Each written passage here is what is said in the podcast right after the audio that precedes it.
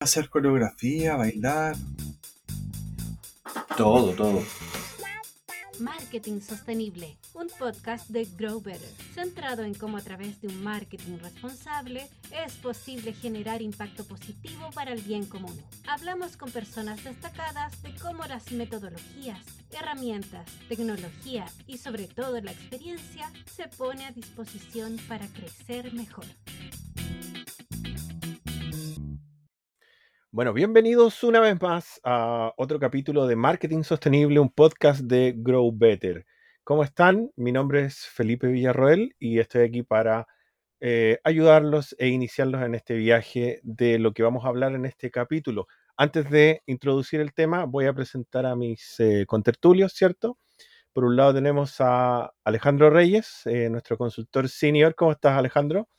Bien, bien, de lo más bien, aquí disfrutando del sol costero eh, como esta cuestión es atemporal, eh, justo hoy día en Santiago está estuvo lloviendo eh, y acá había un sol maravilloso todo el día. Así que contento con los rayitos del sol. ¿Y ustedes qué tal?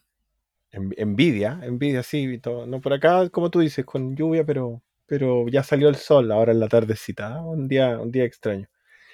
Eh, y por el otro lado, acá también presento a Sergio Fuentealba, ¿cierto? Nuestro querido cofundador de Agencia Grow Better y, eh, bueno, alma de este podcast. ¿Cómo está, Sergio? Oh, gracias por eso de, alma. Me acordé inmediatamente de la, del, norte, las antenas, las estrellas, el universo.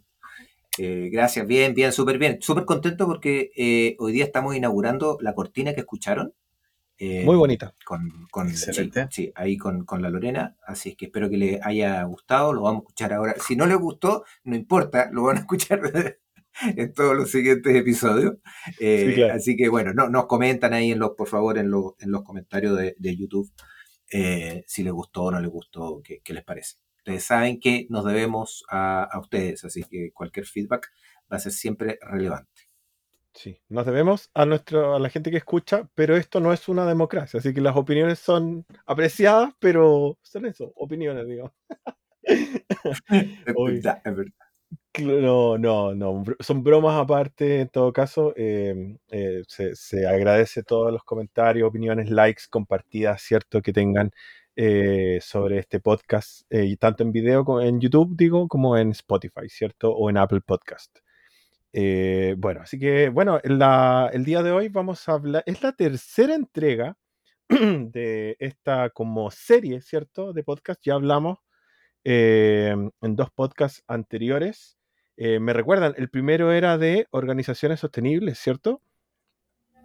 Correcto, correcto. Diseño organizacional y cultura organizacional. Cultura organizacional. Y el segundo fue de sociocracia. No es democracia, esto es sociocracia.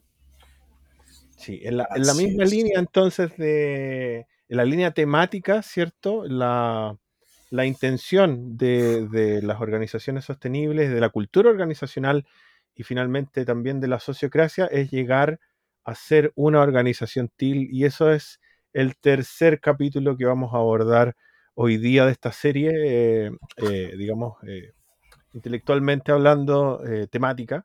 y para eso vamos a hablar de eso, de organizaciones TIL. Enfocado desde tres puntas, digamos, ¿no? Desde tres personas que están acá presentes. Una, la persona que está encargada de bajar este concepto, ¿cierto? De tener, que tiene toda la teoría em, y que nos ayuda a comprenderlo y a, digamos, con, la, con, la, base teórica eh, de Alejandro. Eh, por otro lado, eh, con el punto de vista de, este, como de advocate, ¿cierto? Como de, de, persona que eh, aprecia, conoce la teoría, aprecia el modelo y lo ha estado implementando eh, desde hace un tiempo en Grow Better, como es Sergio. Y el punto de vista mío, el inquisidor, ¿no? El que no entiende mucho, que no sabe, no sabe casi nada, pero está ahí mirando, interesado en cómo se hacen las cosas en Grow Better eh, y así que quiere aprender más, que soy yo en este caso. Así que em, si son como yo y no saben nada, este, este podcast debería dejarlos eh, con la información precisa para poder entender mejor y, quién sabe, quizás aplicar eso a su propia compañía o a su emprendimiento. Así que, Alejandro, dime.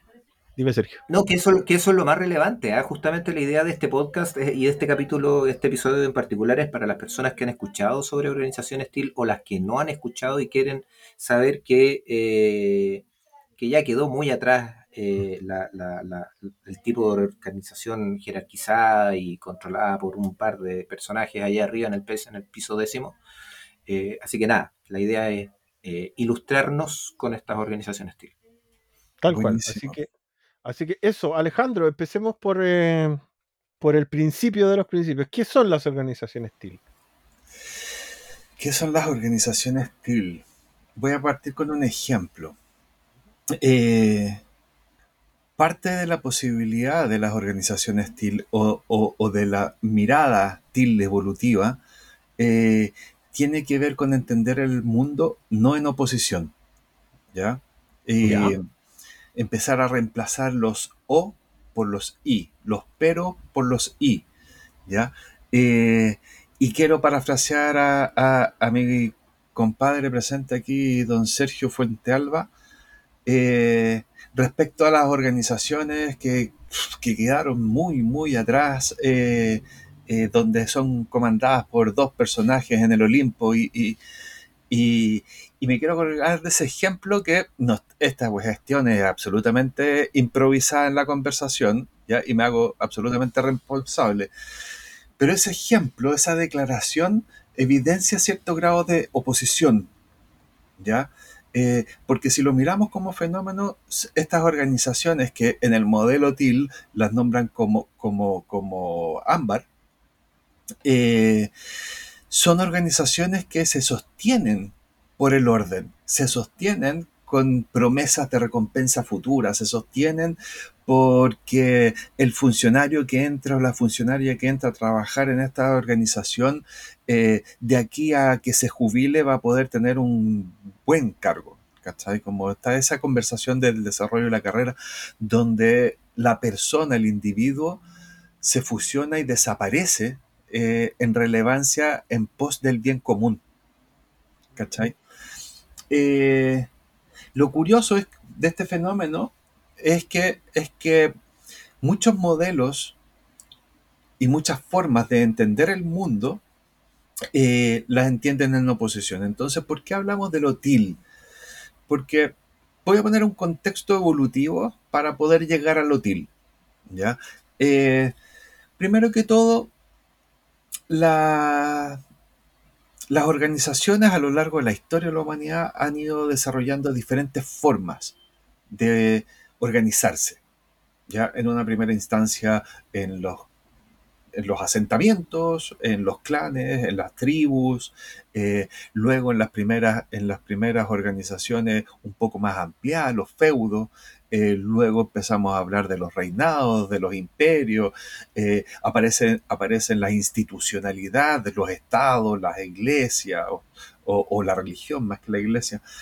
Eh, y evolutivamente hemos ido encontrando soluciones de cómo organizarnos, de cómo ponernos de acuerdo en pos de lo que nos está tocando vivir o de cómo estamos entendiendo lo que estamos, nos está tocando vivir. ¿Cachai? Entonces, en un primer estado, o en un primer estadio, más bien dicho, eh, aparecen las organizaciones que desde la teoría las nombran como el rojo. ¿Ya? No me voy a quedar pegado en la descripción de detalle de cada uno y, vayan metiéndome la cuchara porque si no me arranco con los tarros y me como los 40 minutos. Eh, tenemos el, el, rojo que es un estado prerracional de organización. ¿Ya? Es bastante instintivo, bastante impulsivo, donde, donde la forma de, organizarse es a través del liderazgo impuesto. Muchas veces, fuerte. muchas veces violento. Efectivamente, el, mundo es una selva agresiva, donde va a ganar o va a sobrevivir el más fuerte. Eh, y hoy día las podemos ver eh, en, eh, más evidentemente, por ejemplo, en las pandillas. ¿Ya? Eh, pero también podemos ver ejercicios, o sea, en las pandillas es muy evidente como forma de organización, ¿ya? Eh, como organizaciones colectivas. pero también podemos ver expresiones desde lo individual, desde las personas, por ejemplo, en las expresiones de liderazgo autoritario. El jefe que golpea la mesa, que habla más fuerte, que si no te gusta te va, que tiene permanentemente expresiones de violencia para hacer ejercicio de su liderazgo. Pero luego, eh, en esta expresión que suele ser más bien individual, ya fuertemente individual, empezamos a tener un, cambio evolutivo donde empezamos a acordar, o el individuo violento, el individuo que impone, empieza a, integrar, a, aceptar y acordar que, que vamos a tener ciertas reglas de convivencia, básicamente. ¿Ya? Y emerge, eh, emerge el, nivel ámbar o, o, el estado ámbar donde, donde la conversación tiene que ver cómo, cómo nos vamos a organizar ahora que somos una sociedad sedentaria. ¿Ya? ¿Cómo nos vamos a organizar ahora ya que no tenemos la gente en las praderas defendiendo, defendiendo el territorio, no tenemos la gente en las praderas cazando, eh, sino que dominamos la, agricultura ahora y dominamos la, ganadería? Eh, cómo nos vamos a, organizar en, este nuevo escenario más sedentario. Y, ya lo expliqué anteriormente, empieza a aparecer la institucionalidad, la religión, empieza a aparecer el Estado, empieza a aparecer esta recompensa futura. Haz el bien, ya como, como, como mensaje central. Y, la organización pasa a ser más importante que el individuo. ¿ya? Que este individuo que, desaparece en términos de expresión del ego, eh, habla de nosotros y no del yo, empieza a revalorar y reencantarse con estas expresiones de ego y empieza a buscar el mérito propio. Y, aparece, y emerge una forma de organizacionarse centrada en la meritocracia, básicamente con, mayor fuerza post eh, revolución industrial ya empieza a manifestarse con mayor fuerza post-revolución industrial. Recordemos, y, se asienta fuertemente post-guerra, post-grandes guerras, eh, pensando en que una cosa tenía que ver, la primera, la revolución industrial tenía que ver cómo eficientamos la, producción, por una, por una parte, un tremendo cambio, como cómo pasamos de la producción artesanal a la producción industrializada, metemos máquinas en vez de personas, y, empezamos a buscar eh, resultados centrados en el mérito propio. ¿ya? En la organización no es el que lleva más tiempo ahora, en esta expresión de organización no es el que lleva más tiempo en, eh, carrera, sino que el que tiene más méritos, el que llega más lejos. ¿ya? Se centra en el individuo eh, y, podemos encontrarlo claramente en la banca, en la bolsa, en muchas de las multinacionales donde, donde te, recompensan con mejores cargos a partir de tu desarrollo de resultados. ¿ya? Y luego viene una, una, cuarta derivada de esta conversación que es el verde, que es, un, que es un estado centrado en las personas, básicamente, en las personas y en la armonía, donde también, también siendo post-revolución industrial, este nivel se asienta fuertemente eh, mediados del siglo XX y empieza una expansión más fuerte eh, siglo XXI, eh, donde el foco está en el bienestar de las personas. ¿Cachai? es la persona el centro de la organización y empiezan a, aparecer expresiones organizacionales como por ejemplo la gerencia de personas, las gerencias de la felicidad, ya no, ya no necesariamente hablamos de recursos humanos. Entonces hay una valorización de, la persona como un legítimo otro y, e incluso si no estoy de acuerdo con ellos. Eh, empieza a desaparecer esta verdad absoluta a pesar de que yo no necesariamente esté de acuerdo con tu verdad. Pero como es tu verdad, la legitimo. ¿ya? Eh, y la y podemos encontrarlo claramente eh, en las ONG. Lo curioso de este fenómeno que va desde el rojo al ámbar, al naranjo y luego al verde, es que esos cuatro niveles se entienden entre sí mismos en oposición. Cada uno cree que su verdad es la verdad suficiente para explicar eh, la forma como, como, ven el mundo los otros. ¿ya?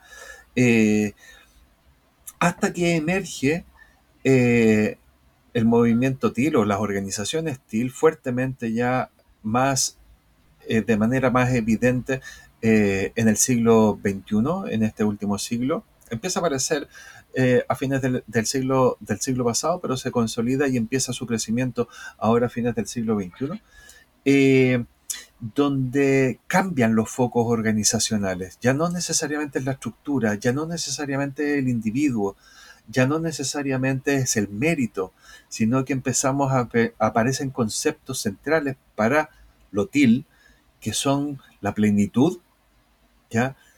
qué tan plenos somos como personas en lo que hacemos organizacionalmente, cuánta satisfacción nos proporciona esto, esto de hacer, que es una cuestión rara. Ya, ya no estoy preocupado de cuántos días tengo de vacaciones, por ejemplo, sino que estoy preocupado cuán feliz soy en la pega. ¿Cachai? Cuánto esto aporta al propósito personal y colectivo. Aparece fuertemente esa conversación de propósito. Y por último, una característica muy particular del OTIL que tiene que ver con la autogestión. Y, y, no es una conversación donde las organizaciones solamente tienden a horizontalizarse, que sí, empiezan a desaparecer las jerarquías, pero empieza a, a prevalecer esta conversación de la autogestión principalmente centrada en la valencia de cada uno de los actores que pueden desarrollar su tarea en función de esta búsqueda de propósito y esta búsqueda de plenitud. Entonces, es por primera vez en esta conversación evolutiva organizacional donde desde el OTIL podemos reemplazar el miedo por la confianza. Integramos conceptos como la autenticidad o la coherencia como, una, como la brújula moral. Ya no estamos hablando de lo bueno o lo malo, sino que estamos hablando de lo que me hace sentido en términos de movimiento y propósito de vida, eh, donde finalmente también aparece una cierta integridad e integralidad porque empieza a valorar cada uno de los otros niveles. Ok. Em, dale, perdón. Sí. No, no, no, eh, pero yo solo complementaría, o no sé si es una, pero el, eh, o sea, lo que en organizaciones TIL entendería yo entonces que no es que no hayan jefes, es que quizás los jefes eh, son más líderes que jefes, ¿o no? Esa es como, es como la, diferencia, no es que no haya una persona que, te muestre, o sea, que, que esté como como más arriba en teoría, pero es desde, desde un punto de vista para guiarte, más que como para controlarte. esa es la, precisión, ¿no? Sí, claro, es que mira, de una u otra forma, esta conversación de todos los estadios que, te que, les, que les planteo a ustedes y, a nuestros escuchas y viewers, eh, pensemos esta cuestión como una cebolla. ¿Ya? Cada, para que un nivel emerja, tiene que haber asentado el, el anterior. Entonces, ¿qué es lo que sucede evolutivamente? Que cuando se integra, cuando se asienta un nivel y, empieza a emerger el otro, se integra el anterior y trasciende en la expresión del nuevo. ¿Ya? Por lo tanto, no dejo de ser o, o, de tener estas lógicas, estas características, sino que incorporándolas paso a ser otro evolutivamente, racionalmente, en esta conversación hasta el nivel verde, nos vamos a entender desde los polos, desde, desde la oposición. Pero en el TIL, lo que yo hago, o lo que, lo que facilita la lógica TIL, mm. es que yo integro cada uno de esos y los empiezo a valorar. Por lo tanto, respondiendo la, la, respuesta, la, la pregunta que estás planteando, no es que desaparezca la figura del jefe, sino que es reemplazada por la gestión del compromiso. ¿Ya? Más que quién manda o quién lleva el liderazgo de esta iniciativa, es qué es lo que es funcional para la organización, qué es lo que apalanca más al propósito. E independiente que si yo soy el fundador de la, de la organización, si Felipe eres el más competente para hacerte cargo de este proyecto, juegue. Hay un autor eh, norteamericano, ex basquetbolista, que en, su libro eh, de liderazgo también dice, si tú ves a Buda en la cancha, pásale la pelota. ¿Ya? Entonces, no tiene que ver con quién lleva el liderazgo, no tiene que ver con quién lleva la jefatura, es a qué nos comprometemos, cuál es nuestro propósito y de qué manera lo apalancamos de mejor forma. De cuál es la gestión que hacemos para, que, para acercarnos de, mayor, de mejor forma a este propósito. Perfecto. Y, desde ese punto de vista, Sergio, tú podrías decir que el, digamos que este, este como concepto, ¿no? TIL, que es relativamente moderno, que yo estaba viendo que es, prácticamente el libro es del año 2014, ¿no? De un, de un, ex ejecutivo de, una consultora pequeña que se llama McKinsey, ¿cierto? el, este, este concepto como de ponerle un nombre y, y paquetarlo es, relativamente nuevo. ¿Y cómo, cómo te pegó a ti cuando lo viste y, cómo, cómo llegaste a eso? Eh, sí, pues bueno, a ver, el, el Frederick, el Lalú, de, autor de Reinventando las Organizaciones, efectivamente cuando, cuando tuve la suerte de leerlo, eh, fue, fue, fue re interesante porque fue como, no me acuerdo si fue antes o después de, ahí, ahí está mostrando justamente el libro de Alejandro, em, coincidió temporalmente con mi descubrimiento también sobre la teoría U de Otto Scharmer, que es otro, otro, iluminado de, este, de, estos últimos 30, 40 años. Eh, y, a mí me hizo como mucho clic, yo viniendo culturalmente de una organización bastante naranja, eh, desde el punto de vista eh, educativo laboralmente. Yo entré a trabajar a los 18 años en un banco, entonces claramente todo el tema jerárquico eh, lo tengo súper impregnado y alrededor de mi, desarrollando un poco mi vida, me fui sacando estas camisas para, para, estar donde estoy. todavía me quedan sacarme muchas más. pero cuando, construirse exactamente, y no ha sido fácil, y yo creo que parte del desafío eh, con Lorena en Grow Better y junto a nuestros colaboradores fue justamente así como forzar eh, de, construirse. Eh, me hizo mucho sentido, me hizo mucho sentido porque de alguna forma era lo que, lo que sentimos que el mundo necesita hoy para ser un mejor mundo habiendo ya durante muchas eh, décadas, muchos años y muchos siglos eh, probado distintas eh, técnicas, metodologías y formatos de gobierno, de gobernanza corporativa o de país o de países, este es un formato que, hace bastante sentido.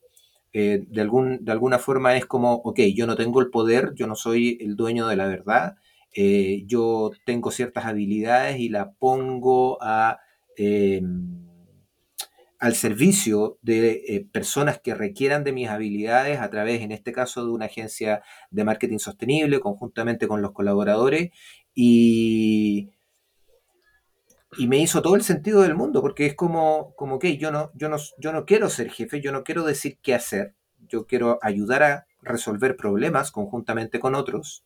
Em, asumiendo que en muchos casos es mucho más fácil dar una orden y que esa, de, que esa orden se, cumpla.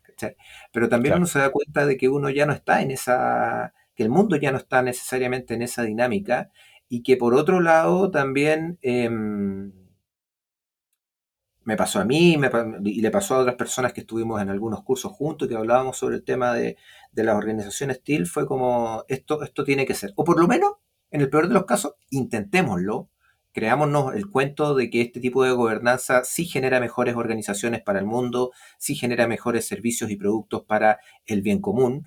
Eh, y, te das cuenta que cuando vais implementando ciertos, eh, ciertas herramientas o ciertos, ciertos pilares, por ejemplo, como, como concebir el trabajo como, como un espacio de plenitud personal, eh, en una entrevista de buscar algún talento, sí le hace mucho sentido dice, sí, sabéis qué rico, primera vez que me preguntan algo así, me interesa trabajar con ustedes, oye, pero tal vez no tengo las lucas que queréis recibir, no importa, eh, están preocupados por mi, por, mi plenitud personal y veamos qué de qué se trata, o, el propósito evolutivo, que de alguna forma también dijimos, ok, Grow Better en este momento encuentra que eh, a través de herramientas de marketing, eh, puede solucionar problemas, pero puede ser que el día de mañana en una conversación entre todo el equipo nos demos cuenta de que, y hemos ido evolucionando en eso también, eh, de que las consultorías organizacionales también conectan muy bien con, el marketing sostenible, conectan muy bien con el ESG, conectan muy bien con eh, eh, la nueva frase de hoy que es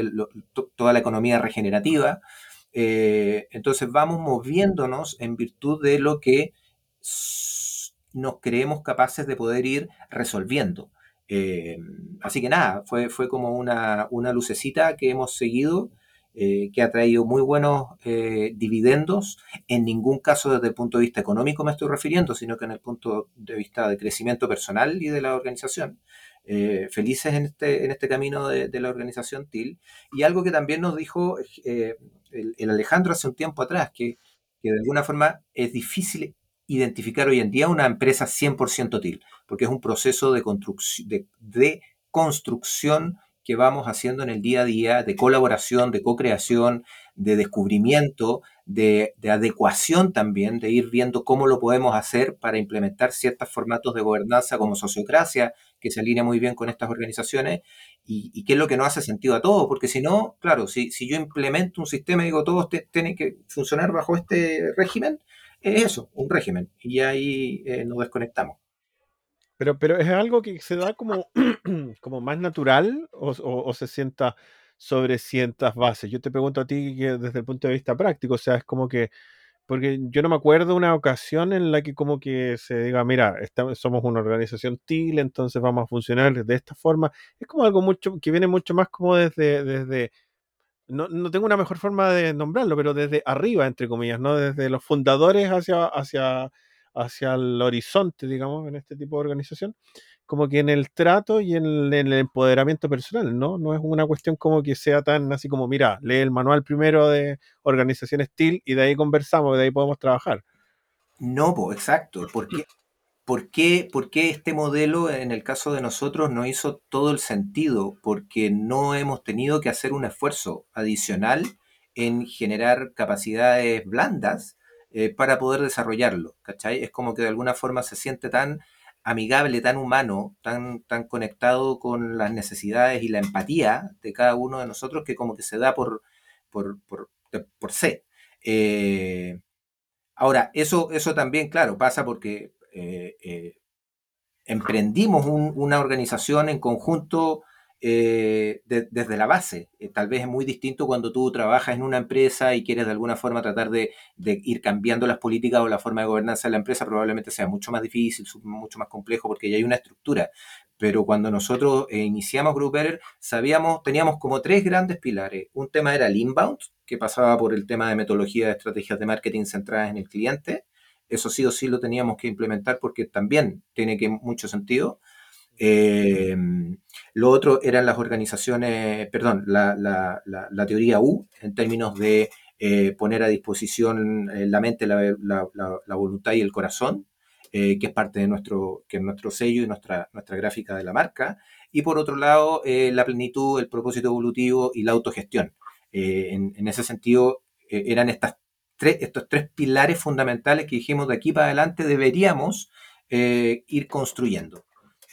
Así que nada, nos ha sido bien, bien, bien interesante y hemos tenido una muy buena recepción. De hecho, hasta el día de hoy yo utilizo tres o cuatro preguntas que eh, tomé prestada del libro de, de, de, Frederic Laloux, eh, justamente para identificar si es que el trabajo colaborativo con, nuestros compañeros de, labores eh, nos indican de que vamos a, lograr un camino en conjunto. O sea, si es que, si es a ambos lados nos hace sentido. Más allá de las habilidades técnicas, más allá si sabes WordPress o si sabes HTML o si sabes si eres eh, maestro eh, gurú en, Instagram, porque esas cosas eh, en definitiva también se aprenden.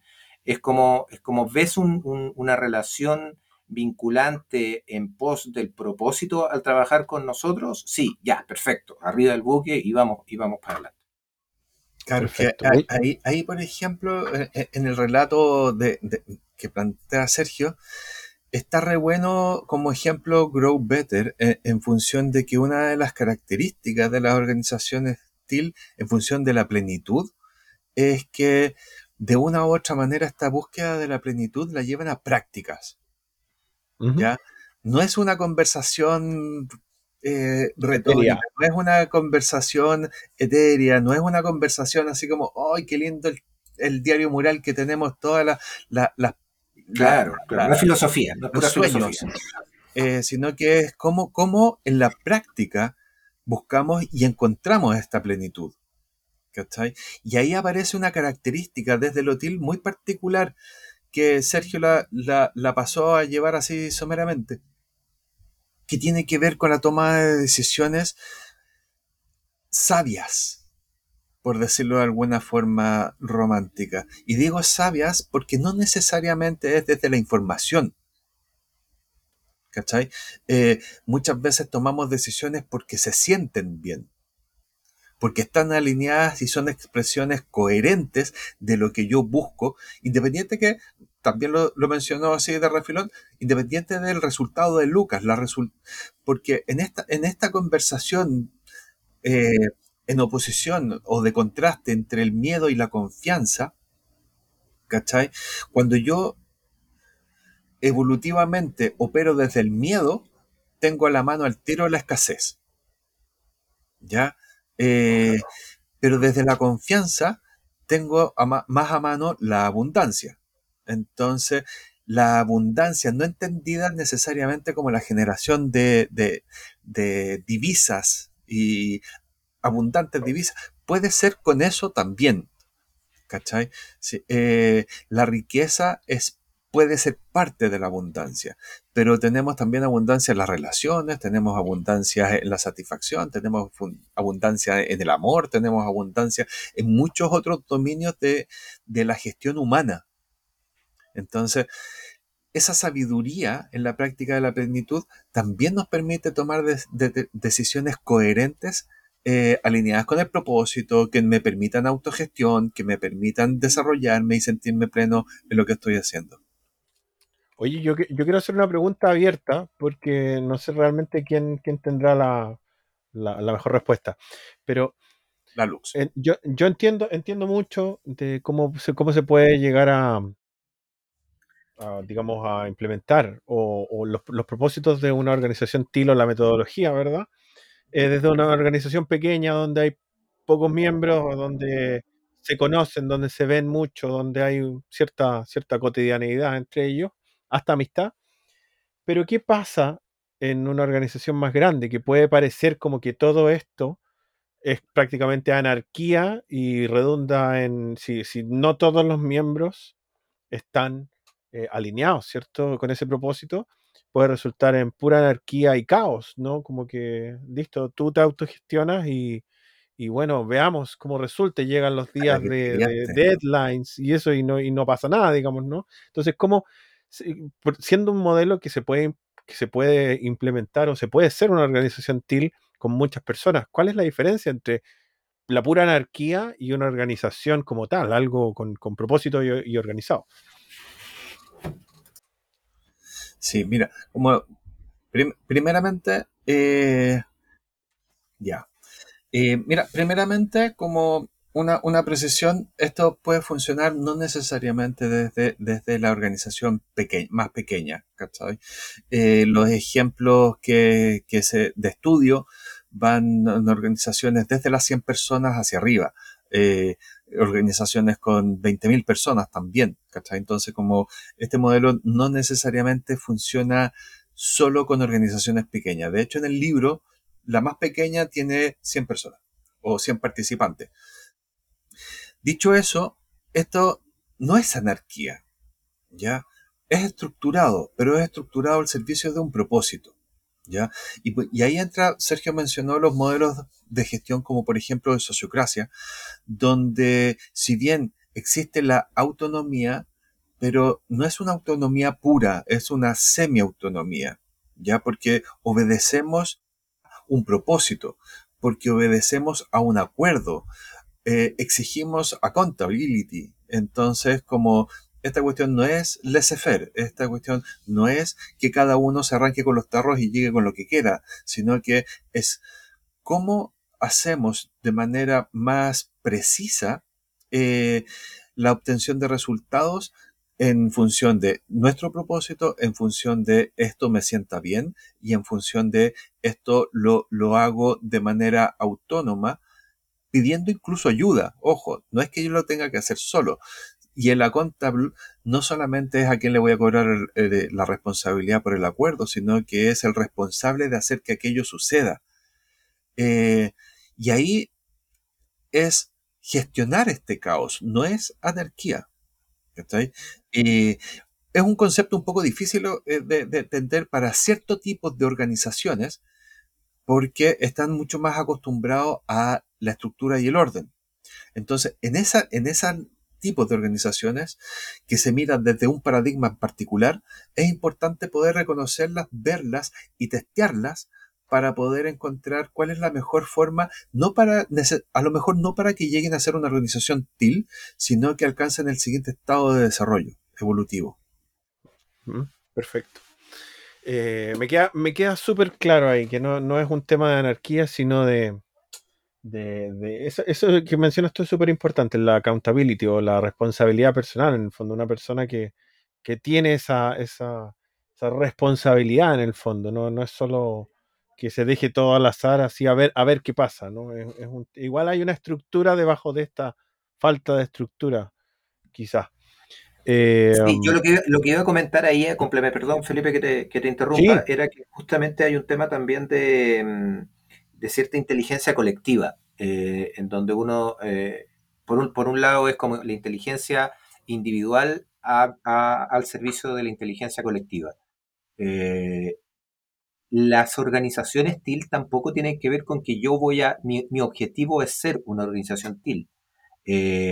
Para nada, porque efectivamente puede ser que sea una organización, como bien decía Alejandro, en donde tenga otro, otro paradigma de, gobernanza y de estructura, en donde eh, el hecho de estar conscientes, solo del hecho de estar conscientes a través de un diagnóstico cultural y decir, mira, yo estoy aquí y sí puedo identificar ciertos elementos inclusive ciertos liderazgos en mi organización que tienen más eh, predominancia para ser til o para ser verdes o para ser naranjo, eh, yo puedo tener un poquito la capacidad para poder administrar, o ámbar, para, para poder administrar esas, esas telas de cebolla, ¿cierto? esas habilidades eh, culturales para desempeñar tal o cual función como decía eh, eh, cuando partió el Alejandro, a veces se requiere una jerarquía súper clara y una, y una orden directa para que las cosas se hagan dependiendo del contexto. por lo tanto, tampoco la idea es ahí que vamos a ser siempre mejores para llegar a ser TIL. No. en el caso de nosotros, no sé cómo todavía abordarlo, pero nosotros cuando nos creamos dijimos este debe ser nuestro, ojalá desde, o sea, desde aquí podemos, de alguna forma, creemos que podemos aportar al resto. Em, y, de hecho lo hemos estado haciendo y hemos estado incluyendo algunas herramientas que nos han ayudado con nuestros clientes para poder eh, enfrentar esto de mejor manera. Eso te, iba a eso te iba a preguntar, si, como, como si, si tienes tú como ejemplos o consejos prácticos de cosas que te ayuden como organización a transicionar hacia allá, digamos, a tratar de ser o hacer de plano eh, eh, más, más til. Sí, o sea, a ver, primero es como, es como mirar, es como, va, a ser fuerte lo que voy a decir para los que eh, siguen mucha filosofía, pero el conócete a ti mismo yo creo que es parte fundamental de, todo esto. Es como, ok, estoy en un proceso de conocerse, de, de conocimiento personal y de trascender un poco eh, la, individualidad a través de mi organización, a través de mi empresa. No es necesario que sea mía propia, sino que a través del lugar donde estoy desarrollando mis habilidades, que perfectamente puedo ser un empleado. Ha sido tan, tan fuerte que nosotros decidimos hace un tiempo ya implementar diagnósticos culturales para que el trabajo que entregamos sea un poquito mirado desde la perspectiva o con un prisma más til. Eh, desde un prisma más integrador, porque creemos que es la única forma de poder tener una, de poder identificar, ojo con esto, con lo que voy a decir, identificar con el, impact, el impacto del modelo de negocio de nuestros clientes. Eh, y que tiene que ver mucho con la, con la sostenibilidad de las organizaciones, que en algunos casos uno dice, bueno, eh, ¿qué tan, qué, o sea, yo vendo servicios, ¿qué tiene que ver la sostenibilidad conmigo si yo no vendo ningún producto eh, eh, B2C, ¿cachai? Pero, pero el impacto de producir ese producto que llega, que lleva a la mesa o que llega a algún, algún punto en particular, en, en el modelo de negocio se debe en gran medida a la capacidad de ese mensaje que voy a entregar a mi consumidor o al beneficiario de mi producto o servicio. Y eso lo hace un equipo de marketing conectado con ese impacto del modelo de negocio. Y este tipo de, diagnóstico a nosotros nos ayuda mucho a, lograr identificar esas necesidades, esas brechas, ver si que los objetivos em, del negocio están alineados con el mensaje que quieren eh, hacer llegar a sus consumidores. Eh, así que ha sido como súper em, em, ilustrativo eh, también para las organizaciones que hemos implementado el, modelo, porque, porque uno como que de repente nos hace ciertas preguntas, pero que infieren directamente en los resultados del presupuesto del próximo año. Claro. Sí, y además, además que esta, esta aplicación de este tipo de instrumentos, como, como un instrumento de medición cultural evolutiva, eh, a nosotros nos permite también el diseño de procesos mucho más amigables, ¿ya? Eh, más digeribles. Y no, porque también nos no, no vamos a llegar con la panacea y tampoco exigiendo una desparadigmentación, como, ¿qué onda? Como, no, no podemos llegar en esa parada, ¿cachai? No podemos llegar así a pegarle un cachamal al cliente así como desparagmentízate. Eh, ¿qué, qué, qué te pasa? Sino que miremos desde dónde estás mirando, cuál es esa parada que, te permite entender a la, organización y a tu mundo de la manera que lo comprendes para poder, si es que hay voluntad, aproximarse y asomarse a un estado evolutivo eh, tendiente más hacia lo, hacia lo integral, hacia lo útil. Súper. Hoy ya se nos acaba el tiempo, pero no, no nos podemos ir sin recordarles que si están en esa búsqueda, ¿cierto? Si están escuchando esto porque les interesa el tema eh, o ven que su, en su emprendimiento, en su empresa, en su compañía, en su departamento, eh, se puedan hacer cambios y se quieren hacer cambios, no se olviden que en Grow Better les podemos ayudar eh, con, esos temas. Les podemos ayudar con diagnóstico cultural, con consultorías, con eh, marketing digital, inbound marketing y mucho, mucho más. Eh, así que si quieren más información aparte de este podcast, también pueden ir directamente a www.growbetter.agency y ahí van a poder agendar una reunión con nuestros consultores y nuestros expertos que los van a poder ayudar y guiar en este camino complejo de emprender y de ser mejor cada día. Eh, muchachos, nos quedamos sin tiempo. No sé si tienen algo más que decir, 50 segundos para, para, para cerrar, para, para, conclusiones, para lo que quieran. ¿Ale? Sí, por favor. Sí, no, yo, yo, solo, yo solo 20 segundos. Cada vez más eh, nuestros prospectos, nuestros clientes, las personas que se acercan a nosotros, eh, nos piden más que, y, yo lo agradezco porque para eso estamos, más que, una, un, más que servicios típicos de, marketing digital, eh, es asesoramiento y, consultoría. ustedes que saben, chiquillos, ayúdennos a al final, de al final del camino a vender más, o sea, queremos crecer y nosotros estamos para que crezcan mejor.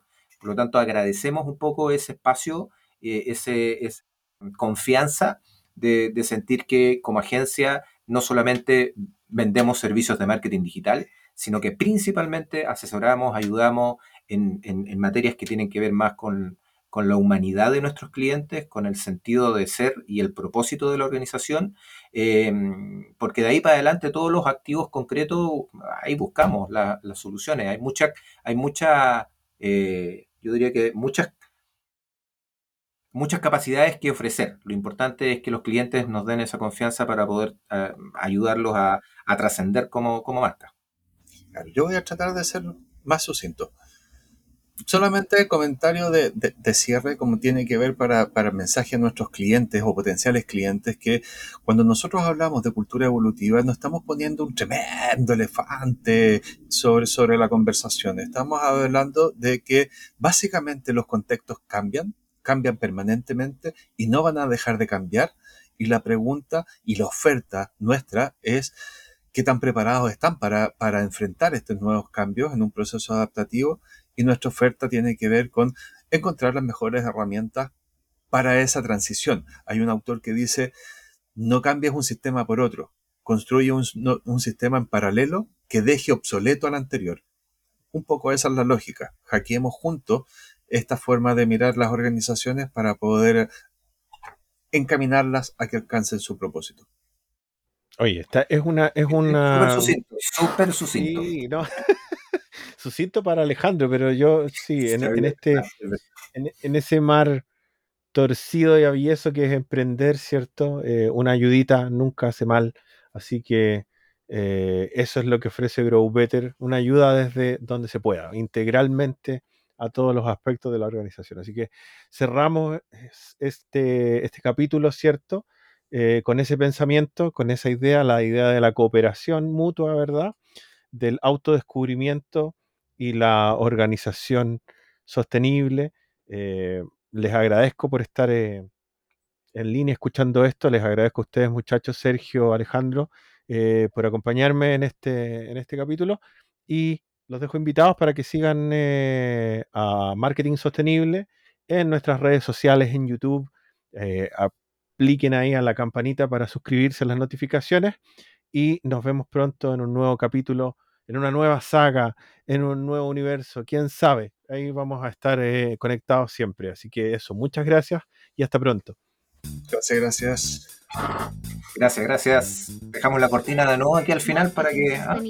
Un podcast de Grow Better, centrado en cómo a través de un marketing responsable es posible generar impacto positivo para el bien. Acuérdense de suscribirse.